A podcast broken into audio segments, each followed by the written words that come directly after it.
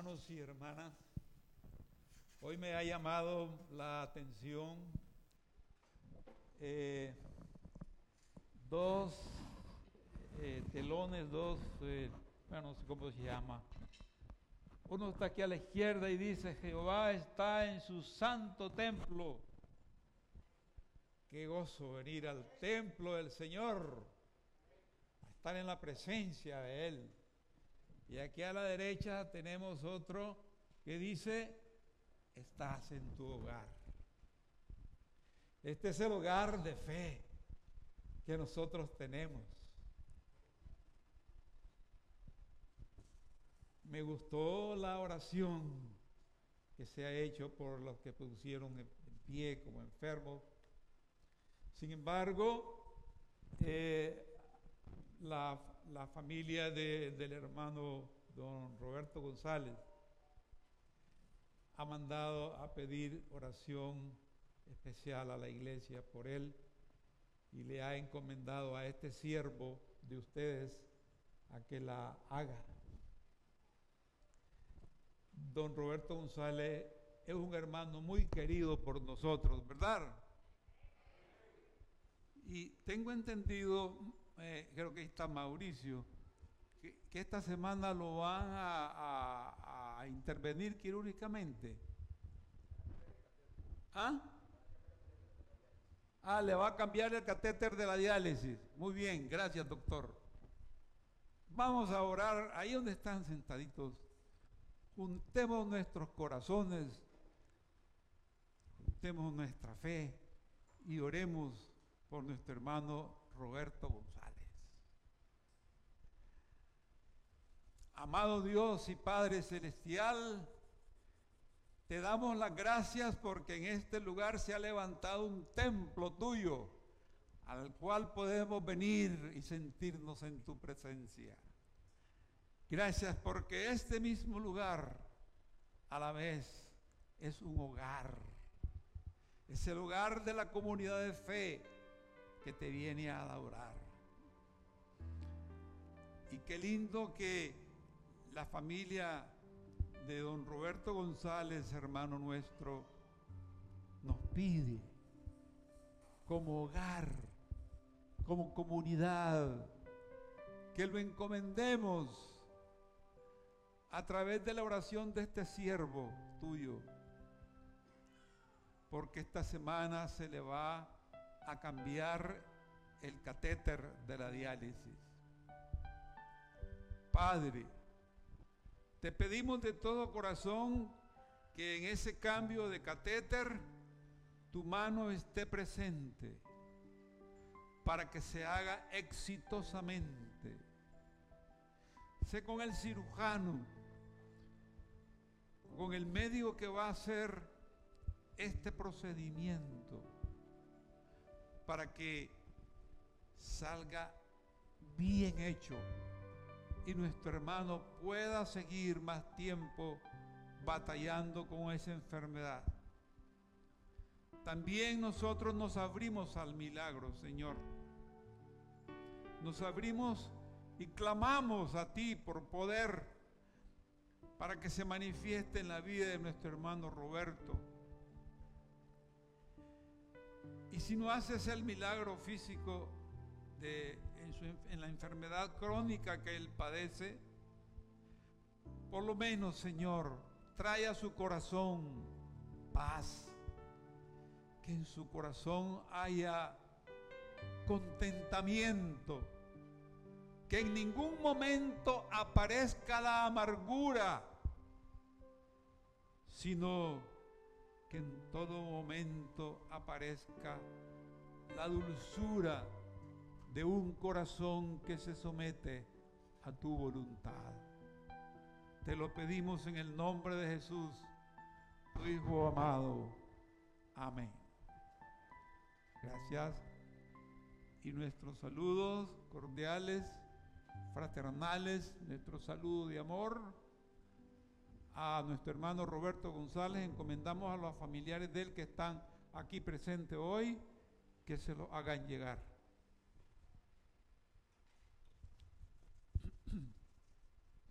Bien,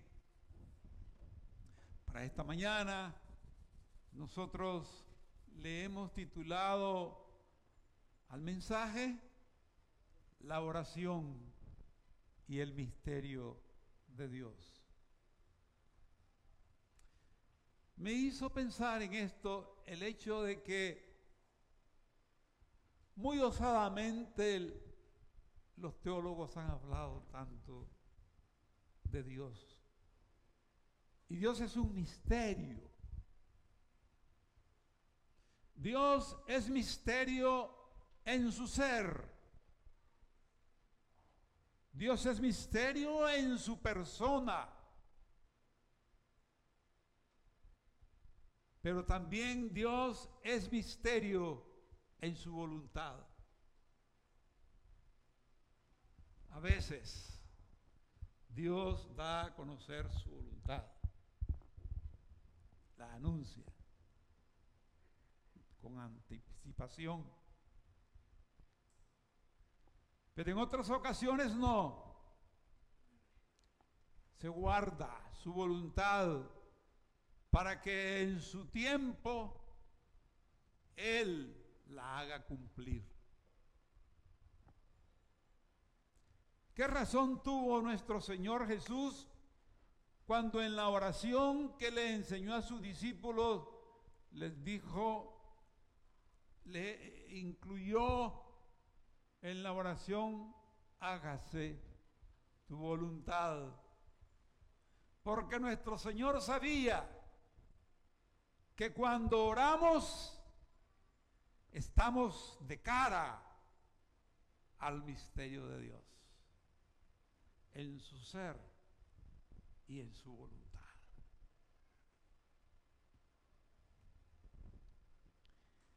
En el pasaje que ha sido leído, Génesis 18, versos 16 al 33, tenemos uno de los pasajes enigmáticos del Antiguo Testamento. Dios se nos presenta allí como un gran misterio. Pero es un misterio que Abraham por la fe logra al menos identificar que está de frente a este Dios misericordioso que lo llamó desde que estaba en Ur de los Caldeos y lo ha traído aquí, ¿verdad? Este, a un, este lugar que se llama el encinar de Manre.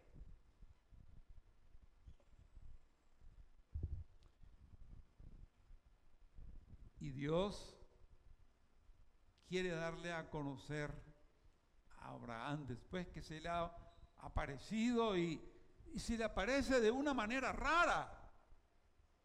Tres hombres. Pero Abraham, aunque no entienda qué es eso, que Dios pueda aparecerse en tres hombres.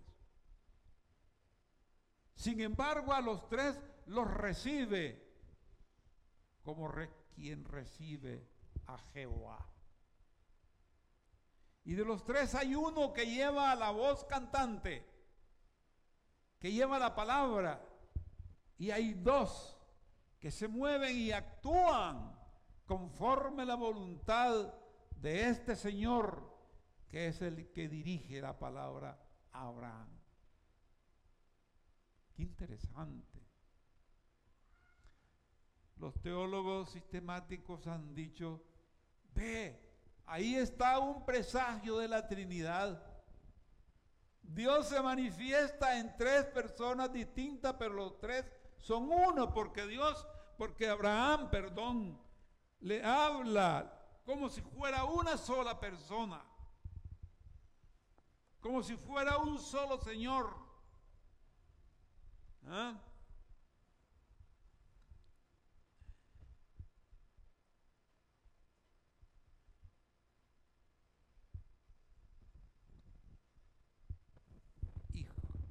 Y el Señor decide, no, no, esto que voy a hacer en Sodoma y Gomorra, no se lo voy a ocultar a Abraham. Se lo voy a decir. Y su plan está destruir Sodoma y Gomorra porque su maldad ya era demasiado. Demasiada la maldad de Sodoma y Gomorra. Ya antes, eh, el Génesis nos había hablado de un diluvio, que fue otra manera en que Dios hizo barrer el mal que estaba en el ser humano, barrerlos para que renaciera, para que la gente que quedaba volviera a poblarse la tierra con una humanidad nueva, una, humanidad obediente a Dios, que practica la justicia y que hace la voluntad de Dios. Pero no, la humanidad volvió a corromperse. Y aquí viene otra manera en que Dios dice, vamos a hacerlo con Sodoma y Gomorra.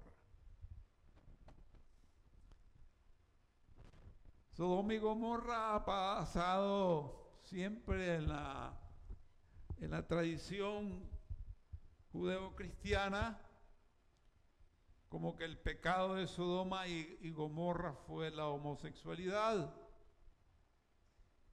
No obstante, hay que decir eh, en la actualidad que la palabra homosexualidad no aparece aquí y que los profetas interpretaron la maldad de Sodoma como una maldad en términos de justicia como una maldad en términos de obras malas, como una maldad en términos de indiferencia y así por el estilo, pero no se usa el término.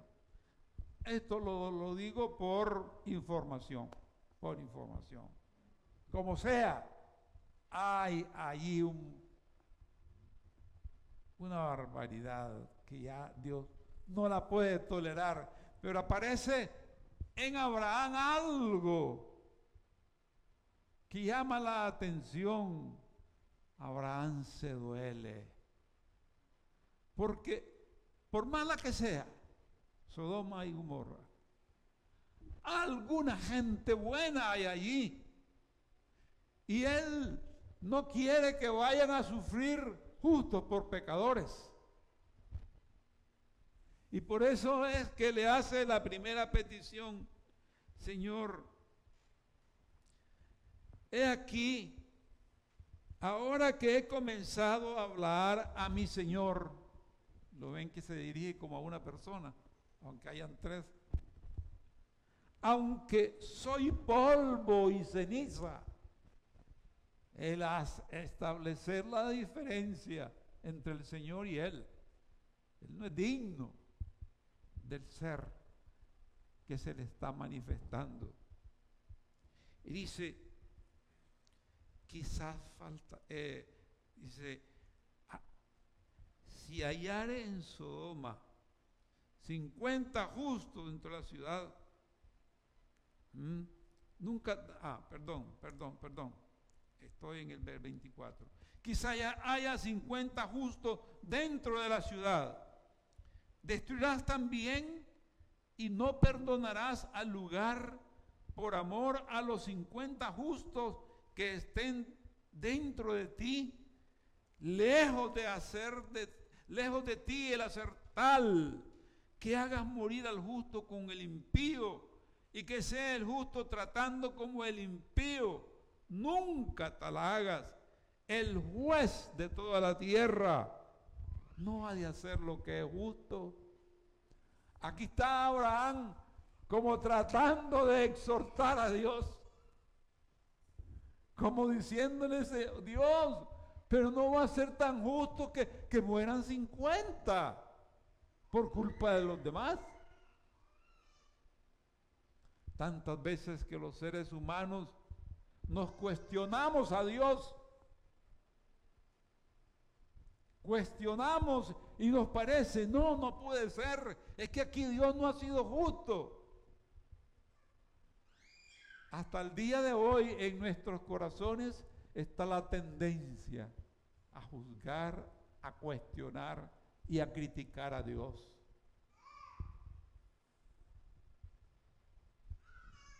Fallece un ser querido y ¿saben cuál es la pregunta que surge en la familia?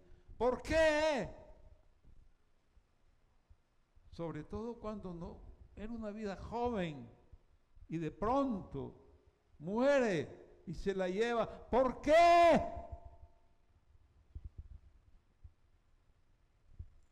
Y bueno, el resto del relato lo van conociendo ustedes. Este Abraham, que aquí está como un judío regateando con Dios, de pronto cuando Dios le ha dicho sí, no, no voy a, no voy a, destruir a Sodoma y a Gomorra, si hay 50 justos. Abraham queda.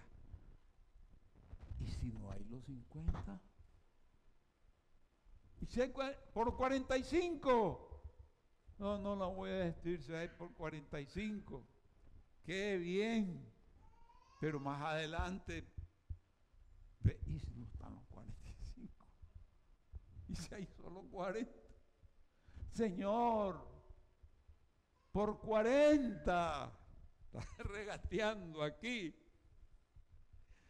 Y él y dijo, no la destruiré, no lo haré por amor a los 40. Bien, bien. Dios ha cambiado aquí su plan original. Pero no nos preocupemos, que Dios tiene mil maneras de hacer las cosas. Pero vuelve de nuevo Abraham. Y si no hay 40, solo hay 30. No, no se enoje mi Señor si hablare. No se enoje. Quizás se hallarán ahí 30 Dios, no lo haré si hallaré 30. Qué bueno, qué bueno que Dios, qué condescendiente que es, ¿verdad? Con la fragilidad humana, con la vulnerabilidad humana. Pero después que le ha aceptado esto de los 30, se le viene otra vez ahora la preocupación. ¿Y si no están los 30? Y entonces ya me imagino que Abraham le ha dado como que pena, mucho molesto a Dios. Mucho molesto a este ser que es un misterio que no puedo entender todo lo que hace. Pero se lo voy a decir. He aquí ahora que he emprendido el hablar a mi Señor, pues ya que empezamos a hablar como quien dice, quizás se harán ahí 20. No la destruiré, respondió, por amor, por amor a los 20. ¿Cuánto vale para Dios 20? personas justas, 20 personas que hagan eh, eh, justicia, obediencia a su voluntad. Por 20 va a perdonar a todos aquellos. Miren ustedes qué interesante. La oración intercesora de Abraham ante este Dios que es misterio que se revela. Y este Dios que es justicia, pero que también es misericordia, que también siente compasión.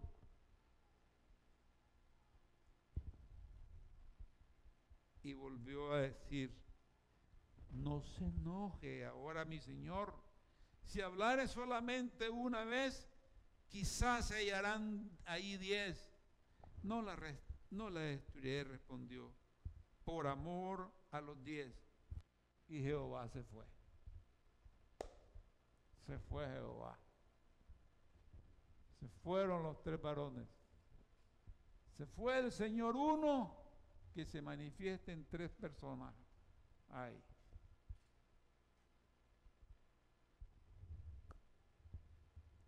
Miren, en la persona de Abraham estaba el Señor Jesús intercediendo por justos y pecadores.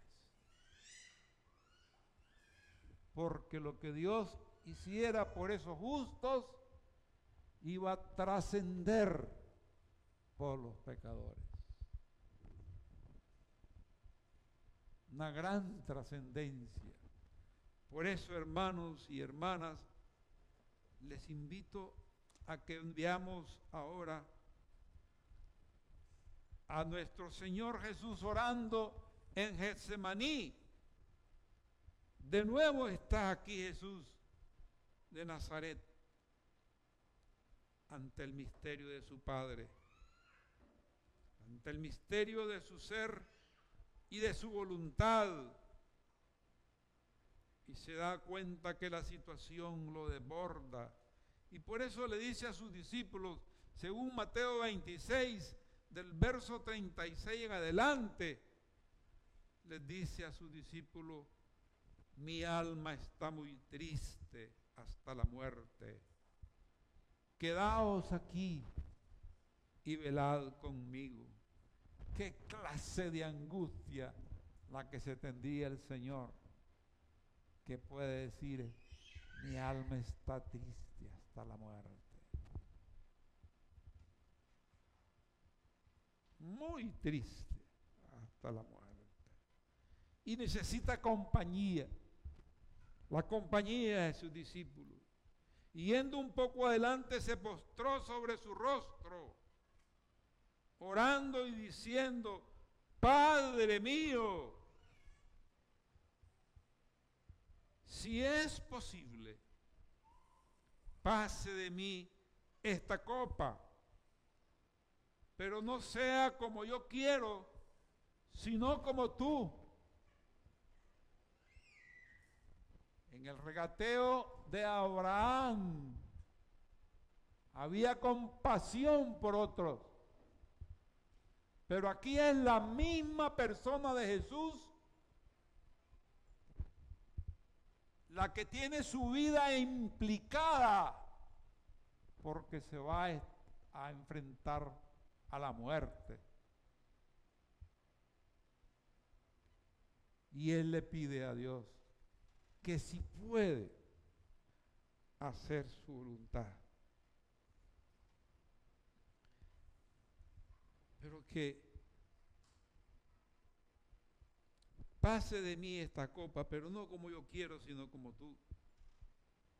Y viene a su discípulo y lo vaya durmiendo. Y les dice, velad y orad para que no entréis en tentación.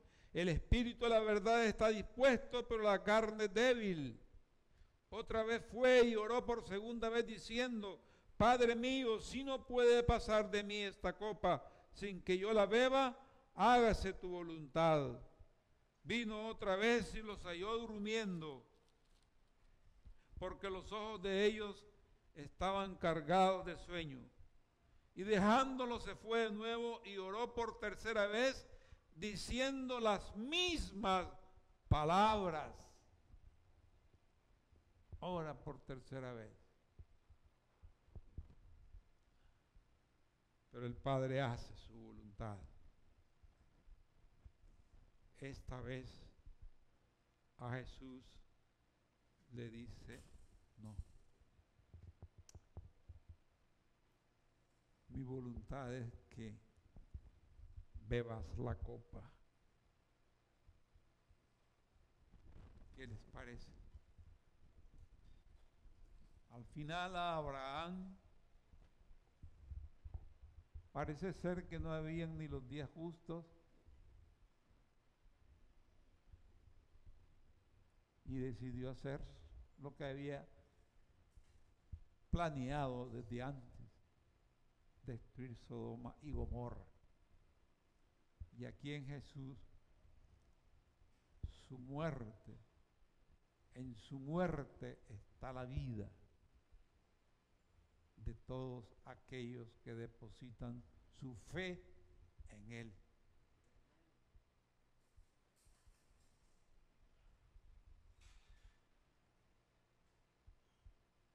Y Él, con todo el dolor de su alma, va a permitir que Jesús tenga que pasar por ese trago amargo de la muerte.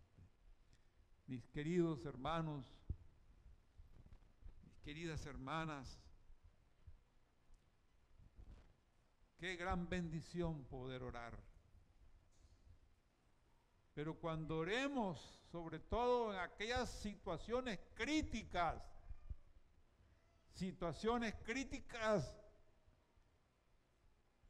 démonos cuenta que estamos ante el misterio de Dios.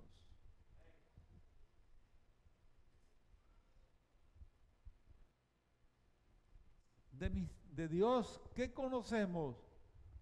Poquitas cosas. Lo que nos fue revelado y está en las escrituras.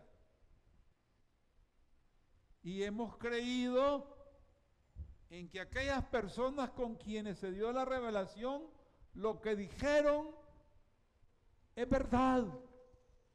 Creemos que es verdad. Y es, todo esto está aquí. Pero sabemos que es este misterio. Y entonces en la oración tendremos que ser humildes. Y tener la humildad de reconocer que se ha de hacer la voluntad del Padre que se haga la voluntad del Padre. Esta semana que pasó,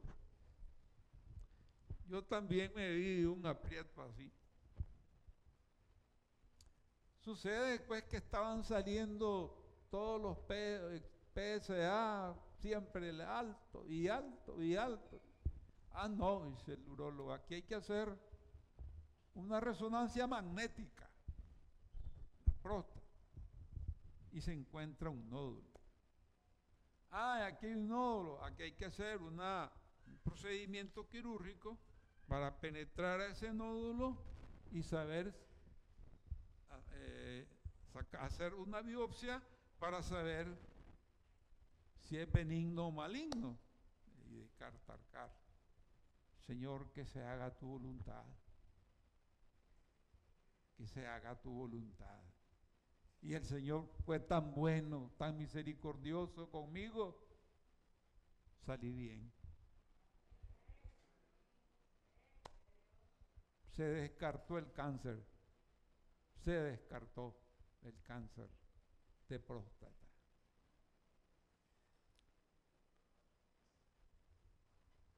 Eh, siempre recordemos pues, hermanos, al orar estamos ante el misterio de Dios.